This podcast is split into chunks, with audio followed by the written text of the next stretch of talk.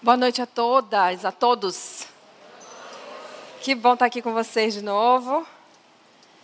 E serva do Deus Altíssimo, amém? amém.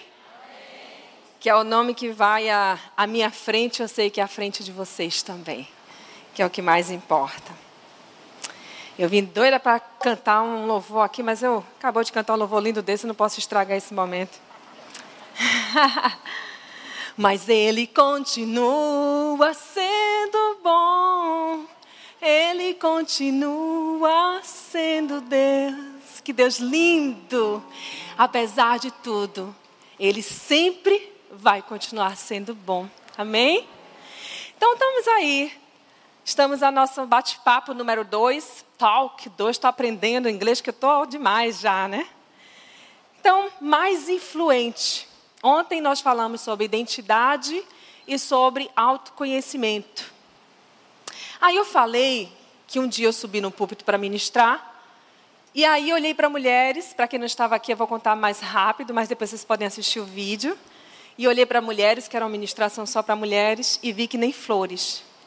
Cada uma vestida de uma cor, linda, perfumada. E Deus me mostrou essa visão. Porque as flores, elas têm características próprias.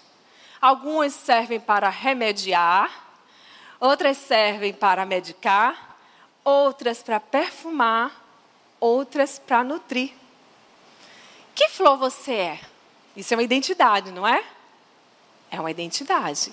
Então vamos pensar que cada flor tem uma identidade. São as características dela. Então hoje eu vou abordar sobre identidade ferida e identidade curada. Eu já tive a minha identidade ferida por muito tempo, foram muitos anos da minha vida. Andei perdida por aí, tentando me encontrar. E na verdade tinha um que já tinha me encontrado, que era o meu pai. E ele queria me chamar, mas eu não entendia nada, sabe por quê? Minha identidade era ferida. Eu não conseguia me ver como filha do Deus Altíssimo. Como pode um Deus tão grandioso se importar comigo, tão pequenina, e com tantas pessoas ao mesmo tempo, ele vai olhar para mim? E aí, com a identidade curada, eu aprendi que ele conhece cada uma de nós.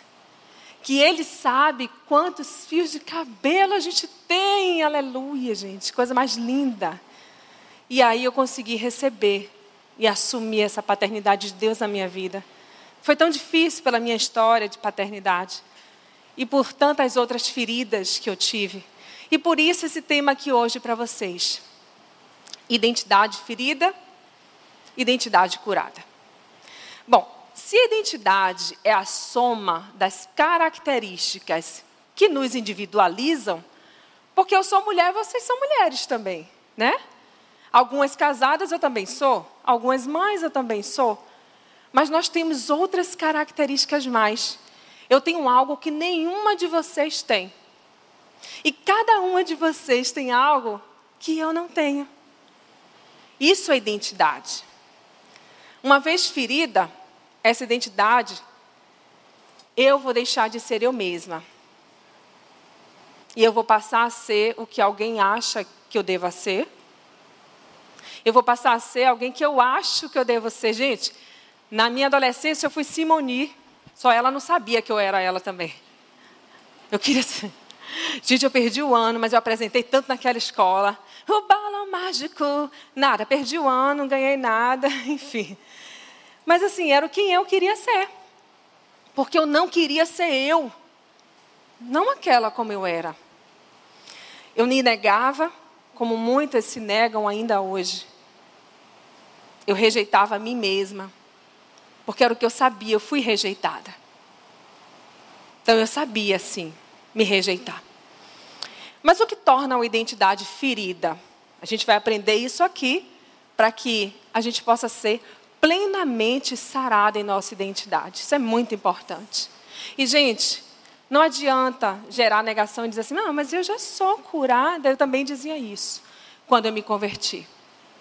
Só depois de mais ou menos cinco anos de convertida que eu fui ver o quanto eu estava ferida.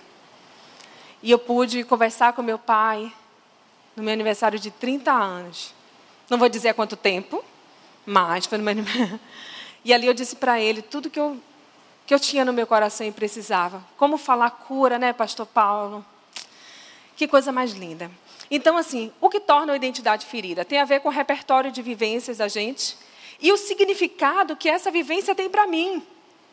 Que muitas vezes, uma vivência qualquer, a mesma, para mim vai ter um significado muito forte.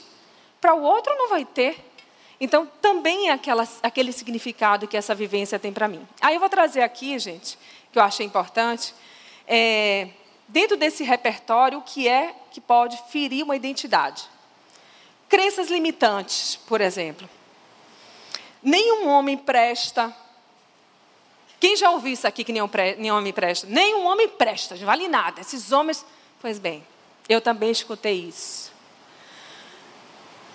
Não dependa de homem nenhum. A minha mãe teve uma história que ela é, não trabalhava e ela dependia completamente do meu pai. E um dia meu pai se separou.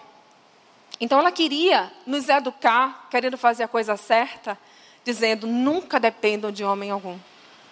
Trabalhem, vão ter as coisas de vocês, mesmo que se casem. O dinheiro seu é seu, dele é dele. Então, o que que Sayonara queria? Trabalhar, ter uma formação. E essa mulher, quando recebe essa crença limitante, tantas outras crenças limitantes, eu estou trazendo só dois exemplos. Ela, quando vira adulta, na fase adulta, ela pode paralisar em muitos sonhos, porque ela, agente, ela, ela nutre um agente limitador dentro dela. Como eu queria não depender de Mário, eu cursei letras, arquitetura, parei, tá? Não formei nada, não. Letras, arquitetura, pedagogia, administração de empresas, que eu estou lembrando agora, tá, gente? Bom, mais ou menos isso. De cinco universidades e larguei todas. Porque eu tinha que encontrar algo para vencer aquilo, porque eu tinha uma crença limitante em mim. Então, a mulher adulta, ela começa a, a, a gerar bloqueios na sua vida, crenças que limitam ela. Quem disse que era para ser arquiteta, gente? Eu sei nada de matemática. Eu lembro que no dia que a professora mandou a gente, foi, foi muito feio aquilo para mim. Tem aquelas mesas, né? De, nem sei o nome da, não sei o nome nada. Cheguei lá, sentei, eu falei assim, poxa, minha pasta linda, eu fui maravilhosa para lá. Sentei, quando ela falou assim, agora, por favor, desenhe a planta de uma casa, todos vocês. Aí eu comecei a desenhar o quê? O triângulo, e desenhei. Quando eu olhava para os lados, eu falei assim, gente, o que é isso? É um quadrado com um monte de coisa dentro. Aí eu joguei fora e eu não fiz. Mas fiquei teimando lá dois semestres e meio, perdendo em tudo quanto é matéria até desistir. Vocês entendem o que é isso? Tempo perdido, mais adoecida eu ficava. E aí, mais burra eu me achava. Eu estava em busca de algo que não estava fora, estava dentro de mim. A outra que eu coloquei aqui é a rejeição. Separação de pais, por exemplo, quando não bem administrada. O que, que o filho pensa? O meu pai me deixou. Abandono e rejeição. Eu tenho um colega que uma vez, ele foi minha cobaia, logo que eu formei na psicanálise, eu pedi a ele para fazer com ele a análise. Né? Eu tinha que fazer uma análise e levar para o professor, e aí eu fui conversar um pouco com ele. O que, que tinha acontecido com ele por um episódio lá, e aí ele começou a falar para mim assim, Sayonara, sabe o que aconteceu? Eu vi meu pai indo embora. Eu tinha cinco para oito anos, não sei. E a gente estava todo mundo bem, comendo uma pizza. Os dois discutiram. Ele subiu, fez a mochila. E eu fui correndo, nem beijou, não se despediu do filho. Ele correu para o quintal e foi vendo o pai ir embora com a mochila. O pai deixou minha mãe, só deixou. Não. Meu pai me deixou, ele me abandonou, ele me rejeitou. Quer ver uma outra coisa? A mãe que faz assim, ou o pai, né? Ih, sai de perto de mim, menino.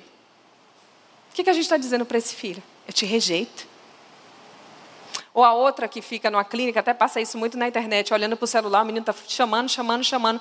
Ela nem sequer olha para ele. O que, que ela está dizendo para ele? O que, que é mais importante para ela? Isso serve para a gente também, tá, gente? Porque não é por mal que a gente faz, é por falta de conhecimento. Então, quando adulta, essa mulher que se sentiu rejeitada, ela precisa se sentir aceita para não passar pela dor da rejeição. E eu fui essa mulher. E eu precisava dizer sim para todo mundo, animar todo mundo, porque eu não queria sofrer a dor da rejeição novamente. Eu não sei o que, que vocês passaram na história da vida de vocês, mas Deus está trazendo vocês aqui para restauração. Amém? A outra questão é abandono. Um dia, a mãe chateada, hein? Um dia, eu já ouvi isso. Eu vou largar tudo aqui, eu vou sumir. Eu vou sumir. A gente dá umas, de louca, né? Isso é muito terrível, porque uma criança ouvindo isso de uma mãe, ela está dizendo o que para ele? Eu vou te abandonar, vou deixar você aqui. Que vem outra coisa? A mãe que não tem uma autoridade assim é, apropriada, saudável sobre o filho, ela fala assim: vem filho, vamos, está na hora de ir, vamos, vamos embora de algum lugar. O filho não vai. Aí ela fala assim: ó, oh, tô indo, tchau, hein, tchau. Uma criança bem pequenininha. Aí fica: mamãe, mamãe. Ela está o quê? Me abandonando. Vocês têm noção do que é isso? Eu já ouvi até, ó, vou falar com a polícia para te pegar. Tem pouco tempo, gente. Ainda bem que eu não estou mais abaianada, eu estou cariocada. Aquela mãe ali eu ouvi, mas enfim, vamos lá. Então, quando adulta, essa mulher, ela desenvolve dependência afetiva. Eu não quero ser abandonada, eu vou fazer tudo para que o meu marido não me deixe. Vou fazer tudo para que a minha amiga fique comigo, goste de mim. Eu não quero ser abandonada. Humilhação é um outro fator. Você só serve para ser garota de programa. Não foi essa palavra que foi dita para minha mentorada. Foi outra, bem feia. Ele falou: é para isso que você vai dar. E ela começou a mentorear comigo totalmente. Quem é que é você? Porque eu ouvi do meu país humilhação. E ela hoje, para a glória de Deus, é uma mulher com cargo grande na empresa. É uma mulher que hoje está cursando uma universidade, graduando, e está tirando a habilitação dela. Entendem o que é isso? Identidade curada. Quer ver uma outra coisa, outra forma de humilhar? A filha está chorando, você não tem controle sobre o filho no shopping. Aí fala assim, ah, que coisa feia, está todo mundo te olhando. Que feio isso. Humilhação. Isso é humilhação para a criança. A outra coisa, o pai, que a gente já viu isso, acho que você já deve ter experienciado isso, o pai que a menina é bem adolescente, bem... É, em Salvador a gente fala retadinha, não sei se vocês entendem assim, isso aqui é meio agitadinha, né? Vamos dizer. O pai pega pelos cabelos e sai esticando a menina para casa. Humilhação. Tudo isso faz com que construa identidade ferida. Porque essa, quando adulta, a mulher pode desenvolver o complexo de inferioridade e baixa autoestima. Injustiça. Não vou poder nem detalhar muita coisa para vocês. Gente, vamos parar esse tempo aí. Vamos. Injustiça. Eu lembro que eu, essa questão de TDAH, fiz xixi na cama até, ah, sei lá, 11, 12 anos de idade. E eu fui para a casa de uma parente minha, está lá com a minha priminha. E eu fiz xixi na cama, era às três da manhã, mais ou menos. E eu, quando eu acordei, fiquei muito mal porque eu tinha feito xixi. Eu não, eu não fiz xixi porque eu queria, eu não queria ficar molhado, é. Mas ela me levou até a área de livre, tipo um terraço livre, aberto. Pegou a água do tonel. Tonel, vocês sabem o que é, né? Tonel. Pegou a água do tonel gelada, tonel aberto e aí, chá em cima de mim. Por que você fez xixi na cama? Tem mais, tá? Eu estou falando a respeito de injustiça. Eu fui no mercado e eu fechei, ah, não sei, hoje ainda usa, né? Aquela portinhola assim para o caixa, quando o caixa fecha, fecha a portinhola. Pois, aí eu fechei a portinhola depois de nós, aí a minha tia falou assim, não pode, deixa a portinhola aí aberta, não pode. Aí um guri veio e fechou a portinhola, não fui eu. Aí a moça do caixa disse: Olha, não pode fechar a portinhola. Ela me deu um tapa. Injustiça. E aí, nesse, nessa mesma tia, teve um dia que a galera não foi. Olha, essa aí eu tava, viu, gente? Essa eu tava no meio. O pessoal começou a jogar pedra no feijão da vizinha. Que tá, ela botou ele para esfriar e a gente ficou jogando pedra dentro. Eu estava lá também jogando, tá, gente? Só que eu falei ontem aqui que eu sempre fui mais gordinha, né? Sobrepeso. E aí, quando minha tia disse, o que está acontecendo? Todo mundo vazou. E quem foi pega? Euzinha. E só eu fui punida. E aí, quando essa mulher cresce, fica adulta, ela pode desenvolver autovitimização, que não é o meu caso, mas também elevar demasiadamente o senso de, de justiça própria. Então, feridas traumáticas, de uma forma geral, distorcem a autoimagem. Todo o repertório experienciado, ele influencia na construção da nossa identidade. Então, voltando aqui para as flores, vou falar um pouco mais rapidamente, acho que vocês vão conseguir entender. Voltando para as flores, a identidade ferida me faz querer decorar quando minha essência é perfumar. Querer perfumar quando minha essência é remediar. Querer nutrir quando minha essência é perfumar. Sabe por que minha identidade está ferida? E assim, você atrai pessoas com identidade ferida para perto também. Aí acaba casando com um homem que a identidade também está ferida. Amigos com identidade ferida. Pode olhar a mesa de um bar, de manhã cedo, onde tem um alcoólatra, normalmente tem dois. Sim? Vai olhar alguém se drogando, normalmente tem mais do que um também. Eles estão sempre por perto. Nós também atraímos, se tivermos identidade ferida, pessoas também feridas, igualmente feridas. Então você não encontra propósito na vida, você está sempre insatisfeita. Você se autopune. Muito eu fazia isso, gente. Autopune, autoexige, se esconde dentro de si mesma, se automutila emocionalmente. E como então me tornar uma mulher com a identidade curada? Tem que ter um segredo para isso aí, né?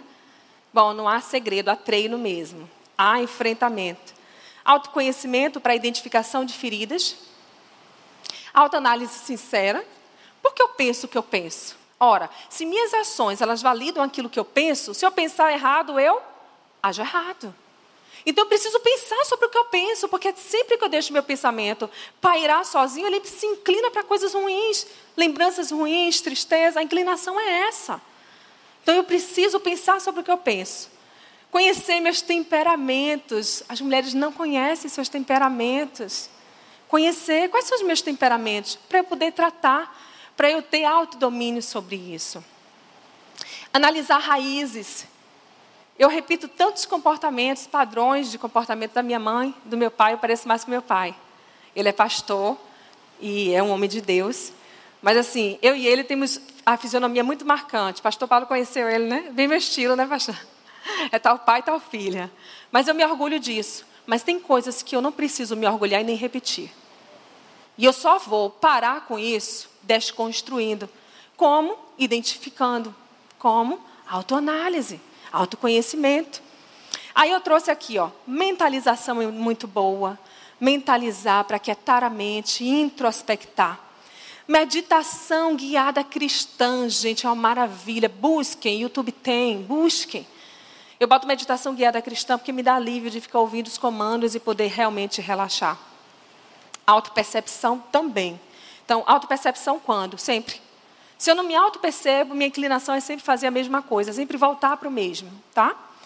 Sair da negação, que me faz estar na zona de conforto, ir para a zona de enfrentamento, porque, gente, é treino, tá? É treino, é enfrentamento, é todo dia, e sempre vocês vão encontrar alguma coisa para ajuste. Não tem jeito, é isso aí. Mapeamento de feridas, é importante cavar. Eu estava atendendo uma uma pessoa da área de saúde, ela falou assim: Olha, quando eu cuido das, das feridas, é, eu preciso primeiro cuidar por fora, para ir adentrando, tirando todos os bichinhos, parecem larvinhas, né? Ela vai limpando e cava mais. A pessoa sente a dor, mas é importante fazer isso. Eu falei, mas por que você cava tanto assim? Não já limpou? Ela falou, não, porque lá dentro tem caverninhas, lá no fundo, onde esses bichinhos se escondem. E se eu não limpar, esses bichinhos vão infeccionar tudo de novo. Então, cavar mais fundo. Depois sangra. O sangramento é importante, é uma limpeza. Depois limpa, protege a ferida emocional e ela cura. Calma aí, eu vou continuar esse processo aí. Tem o ressignificar as feridas traumáticas. O que é ressignificar? É dar um novo significado para algo difícil para mim. Eu sofri algo que eu não vou dizer aqui, tá, gente? Eu já disse num testemunho até aqui uma vez, mas eu não quero dizer aqui hoje. Mas eu sofri algo na minha infância muito difícil. E eu precisei ressignificar isso. E a forma que eu encontrei foi olhando a pessoa que me prejudicou. É uma pessoa alcoólatra, nunca conseguiu se casar, é tão infeliz. E sabe o que eu sinto por ele? Eu sinto amor e misericórdia. Mas eu já senti ódio, e não conseguia perdoar. Isso é ressignificar. É dar um novo significado a algo traumático na sua vida. Fácil não é, senão não se chamaria zona de enfrentamento. Mas depois da zona de enfrentamento, vem a zona do encontro. Eu sei que eu passei, mas eu sei que eu cresci. E eu sei que nada é à toa, porque tudo tem um propósito. E assim, reprogramar a sua mente, não tem jeito, eu tenho que reprogramar minha mente para frente. Se aquilo que eu penso é importante, em Provérbios 23, 7 diz isso. Assim como pensa o homem, sua mente assim é. Por quê? Porque minha ação valida o que eu penso. Então, reprogramar essa mente. Uma mulher curada é plena e vive em plenitude. Viver em plenitude. O que, que é isso? Uma mulher plena, ela é inteira, ela é integral. Uma mulher curada, ela vive seu propósito. Bate tanto cabeça para entender o meu propósito. Uma mulher curada, ela é mais influente. E aí eu não vou falar sobre o meu propósito, porque amanhã a gente vai abordar sobre reencontrando o seu propósito e influenciando outras mulheres. Amém? Que Deus abençoe a todas vocês.